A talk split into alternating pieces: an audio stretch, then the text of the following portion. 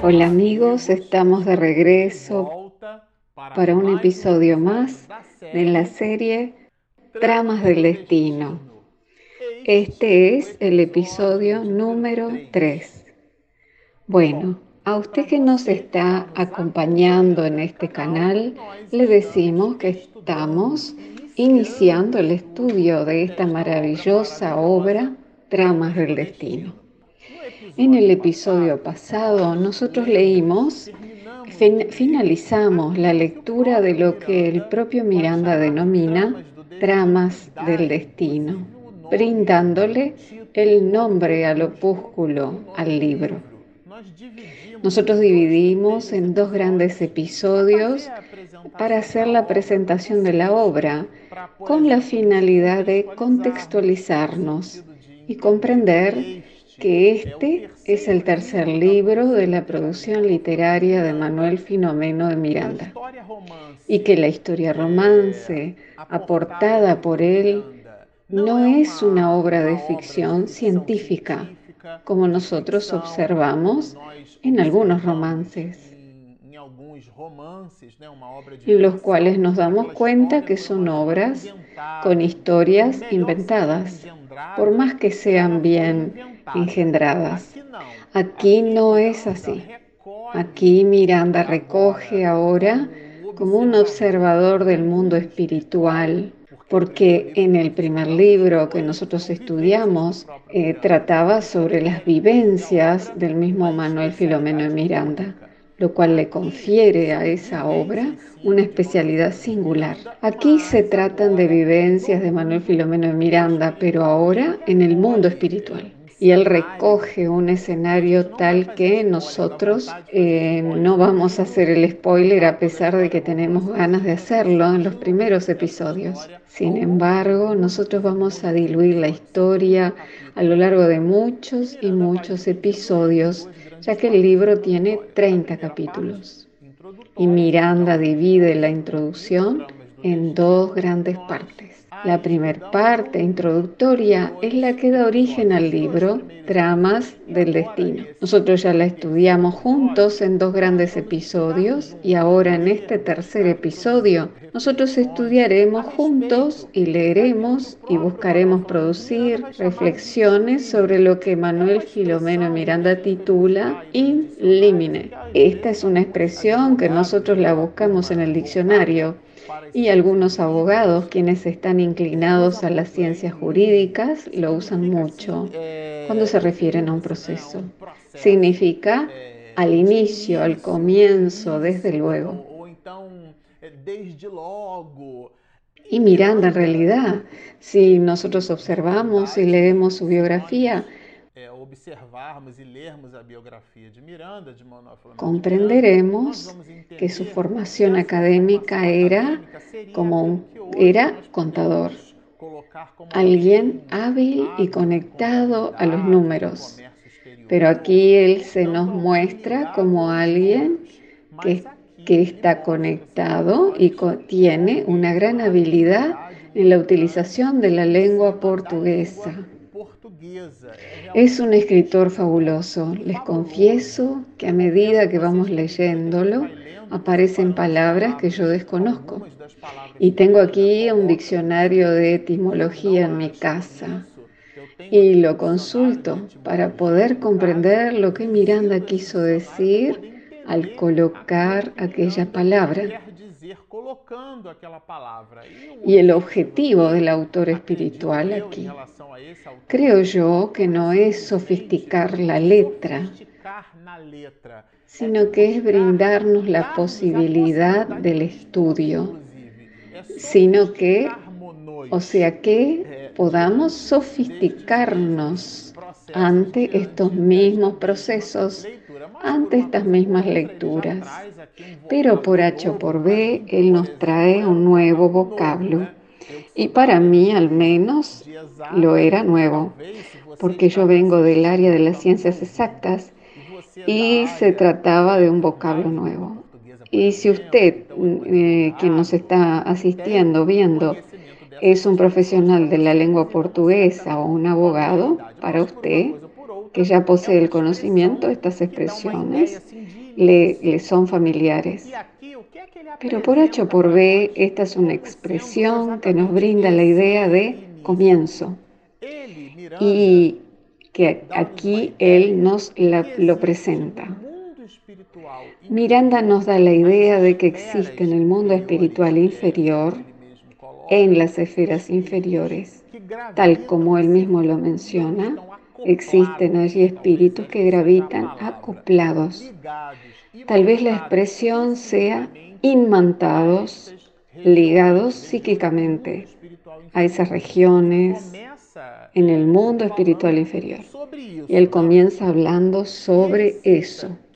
Y él manifiesta que algunos de esos espíritus infelices son ayudados por la mano bendita de los espíritus anegados superiores que visitan esas regiones espirituales buscando promover una especie de avance eh, de manera de, promover a en esos espíritus infelices la posibilidad del reajuste de cuentas ante sus propias conciencias en relación a la divinidad. Pregunta 621 del libro de los espíritus. ¿Dónde está escrita la ley de Dios? En la conciencia. Y aquí no se trata de la conciencia del estado vigilia, la que registra lo que comimos ayer, que algunos de nosotros ni lo recordamos. Pero por H o por B, no se trata de la conciencia ligada a los asuntos de la memoria simplemente sino que son los compartimentos profundos de la criatura humana. Aquello que según Freud dijo metafóricamente que se trataba de algo similar a un iceberg, en donde la parte preliminar visible de ese iceberg, que representaría algo cercano al 10%, o en algunos casos menos que eso, ese sería el consciente, nuestro estado consciente de percepción constante. Y el inconsciente, la parte sumergida, la parte profunda, la que no es visible del iceberg, en la analogía metafórica de Freud, lo que nos permite percibir el grado de su importancia. Ese sería nuestro inconsciente. Y el espíritu, a medida que va promoviendo sus diversas experiencias reencarnatorias, él va imprimiendo en los compartimentos profundos de ese consciente, en realidad este sería el inconsciente cuando está reencarnado. Y tomando un nuevo pensamiento de otra contribución ahora de Jung, serían esos nuestros arquetipos. Entonces nosotros traemos experiencias milenarias de otras existencias milenarias también. Legión, porque somos muchos. ¿Qué significa eso? Que nosotros somos el resultado de múltiples experiencias en las más diversas encarnaciones y ello permite que se dilate la sumatoria de esos mismos resultados en nuestras actitudes. Para que quede claro, yo daré un ejemplo. Imaginemos una persona que estuviera acostumbrada al robo, al asalto, al latrocinio. Ella visita una encarnación en esas condiciones. Y después, cuando ella reencarna, lo hace en una familia con una condición socioeconómica abundante. Por lo tanto, eso no le brinda a aquel espíritu reencarnante una necesidad de robar, de hurtar o de cometer latrocinios.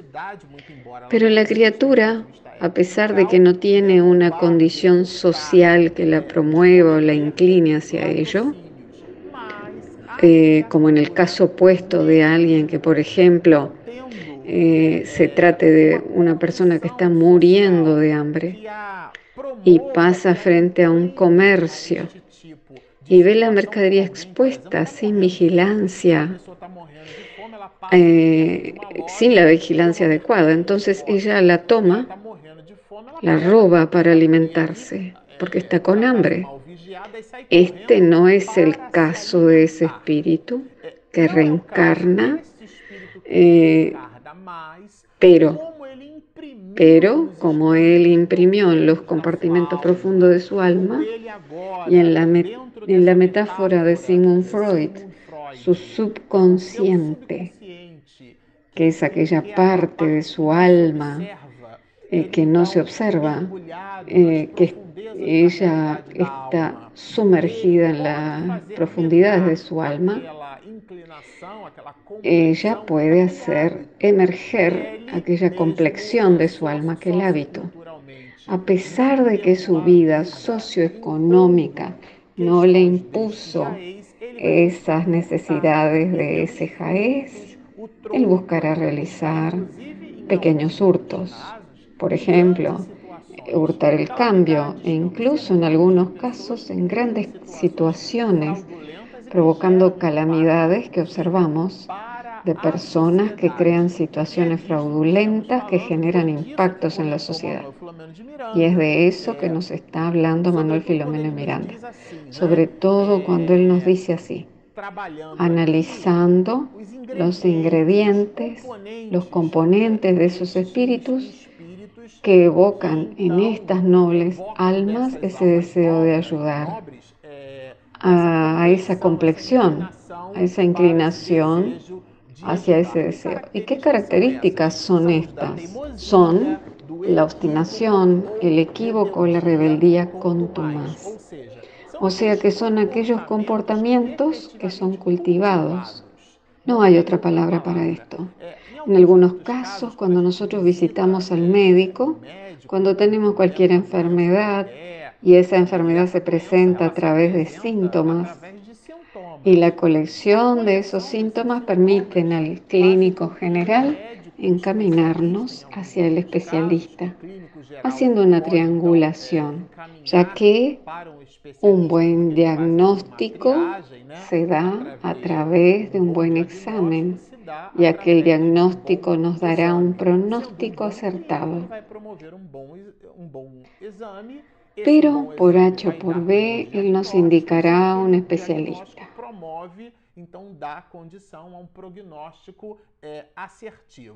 Si tenemos una queja, por ejemplo, de dolor de cabeza, él solicitará una placa de rayos X. Tal vez sea una consecuencia de una sinusitis, que es una inflamación de los senos nasales del rostro.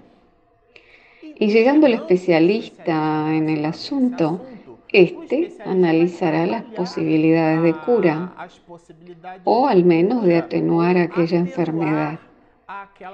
Pero las dolencias del alma, ellas evocan y exigen diagnósticos muy profundos, porque muchos de ellos fueron coleccionados eh, cultivados en existencias anteriores. Y algunos médicos utilizan esta expresión. La persona hizo esa enfermedad. Esa es una enfermedad crónica. Y nosotros hacemos una relación muy interesante con el dios Cronos. Eh, ¿Qué relación hacemos? Eh, con ese dios y con la palabra cronología que deriva de ahí, del dios del tiempo. ¿Y cuál es la asociación que nos gustaría establecer aquí? Que algunas patologías, algunas enfermedades del alma son conquistadas desde hace mucho tiempo. Y en la mayoría de las veces un espíritu manifiesta una enfermedad del alma que fue cultivada por él mismo en una, en dos o en tres encarnaciones. lo cual nos lleva a pensar y sentir que dependiendo del cronos, del dios cronos, o sea, dependiendo de la cantidad de fijaciones espirituales que existen en aquel compartimento espiritual profundo del alma, de aquella criatura humana que manifiesta aquella patología moral, esta no sería el resultado de una única encarnación en la cual eh, tendría como resultado una especie de complexión moral de tal envergadura. Moral, repetimos, para provocar esa enfermedad, esa patología moral, esa inclinación en producir un determinado mal hacia la sociedad, hacia los demás y hacia el mismo. Por lo tanto, la persona que cultiva la porfía ella pasa una encarnación siendo porfiada, rechazando las oportunidades, reclamando contra todo y todos. Y la misericordia de Dios le va creando circunstancias para que aquella criatura, aquella persona, aquel espíritu modifique su panorama mental. Pero él no lo logra, ya que la porfía es un hábito que se lo transformó en un vicio. Joana de Angelis nos dice que la hierba dañina solo se nota cuando brota y la distancia entre el hábito y el vicio es cuando éste lo domina a usted. Y Divaldo Franco nos dice que cuando un vicio nos domina el alma, son como una especie de segunda naturaleza, porque la persona vinculada al alcohol, cuando ella está sobria, llora por lo que fue capaz de hacer situaciones terribles. Yo en la facultad tuve un compañero que narraba que su padre de vez en cuando llegaba a la casa tan embriagado que abría la puerta de la heladera y orinaba en la propia heladera. Y obvio que enterándose de eso al día siguiente, se avergonzaba ante sus hijos, ante su esposa, ante la empleada doméstica, ante su ambiente familiar. Aquello era una segunda naturaleza porque él no desea ser así, de esa forma, pero el hábito lo transformó en un vicio. Y es una segunda naturaleza que es reforzada por los comportamientos profundos del alma. Y es un análisis que Miranda, Miranda nos habló sobre eso. Y nosotros lo estudiamos al comienzo de la obra, en el prefacio de, ella, que solo puede ser explicado a través de los intricados mecanismos de la reencarnación. Son esas tramas, son las palabras que dan el título al opúsculo, tramas del destino comportamientos y equívocos nuestros que nos van ligando unos a los otros.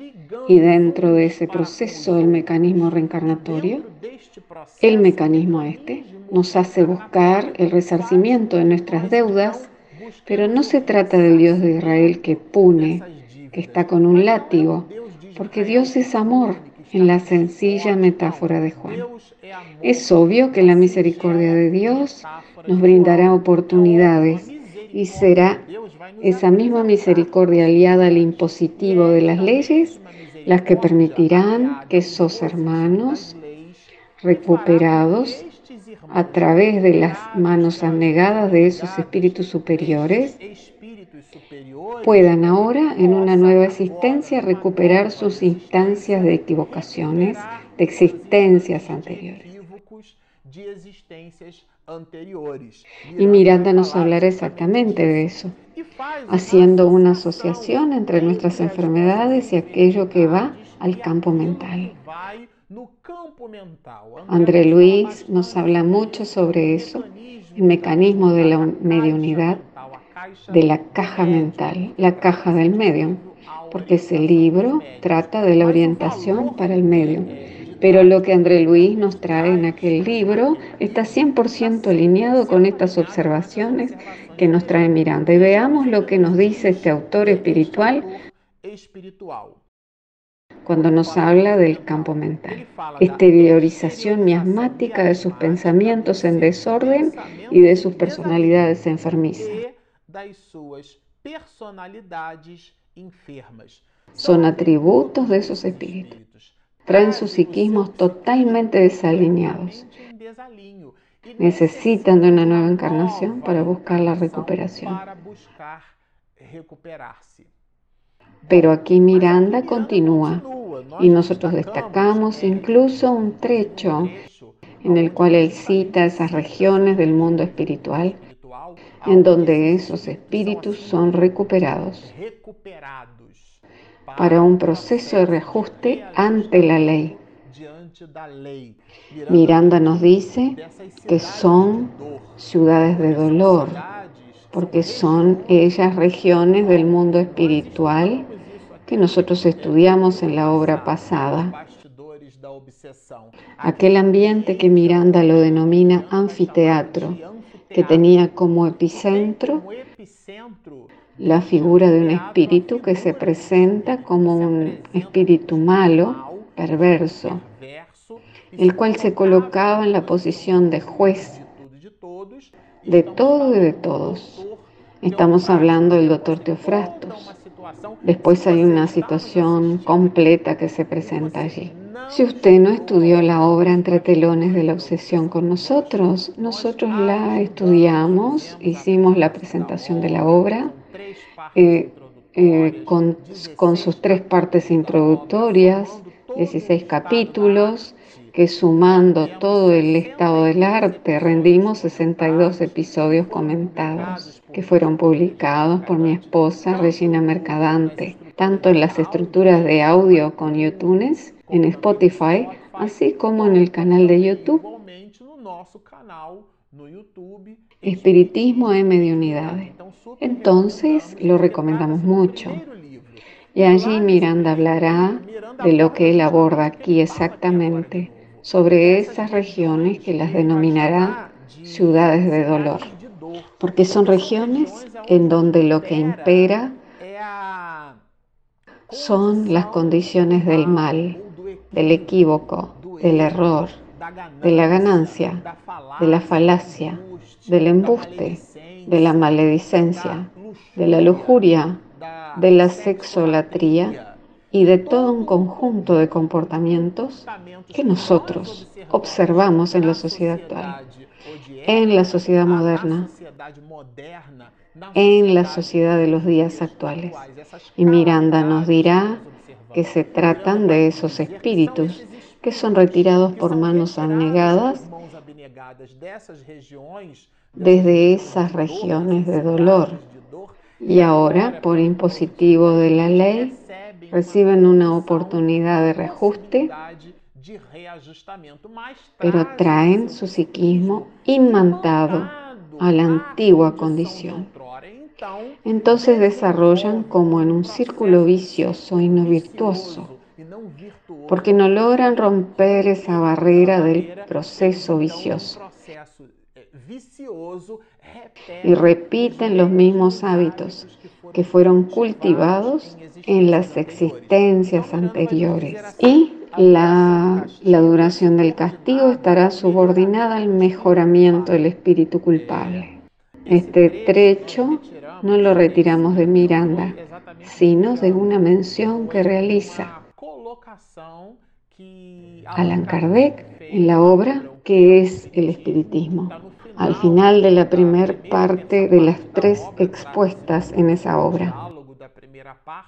Del último diálogo de Allan Kardec con un sacerdote. En esa última parte, él hablará de los asuntos del arrepentimiento, del infierno, de la noción de él eh, y nos dará valiosas informaciones y contribuciones reflexivas, haciéndonos percibir y respondiéndonos y ayudándonos a responder. ¿De dónde nosotros venimos? ¿Por qué estamos aquí? ¿Hacia dónde vamos? Pero el desarrollo de esas reflexiones, nosotros dejaremos el saborcito para que podamos explorarlas con ustedes en el próximo episodio. Bueno, como ustedes observan, se trata de un libro maravilloso, pero por ahora lo dejamos por aquí. Si usted nos está oyendo a través de las herramientas de audio, a través de YouTube o de podcast, por favor, suscríbase también a nuestro canal. Además de haber firmado con nuestro feed en los instrumentos de podcast, nosotros tenemos un canal en YouTube cuyo nombre es Marcelo Ulloa, Espiritismo e Mediunidades. Usted nos encontrará allá. Suscríbase, por favor. Así, cuando mi esposa realiza la edición de este video, usted recibe la notificación inédita si marca la campanita y podrá acompañarnos en toda la evolución del estudio. Tenemos un aplicativo totalmente gratuito en Google Play y en Apple Store. Entonces, Dejamos nuestras dos invitaciones. Baje nuestro app, suscríbase a nuestro canal síganos y mucha paz.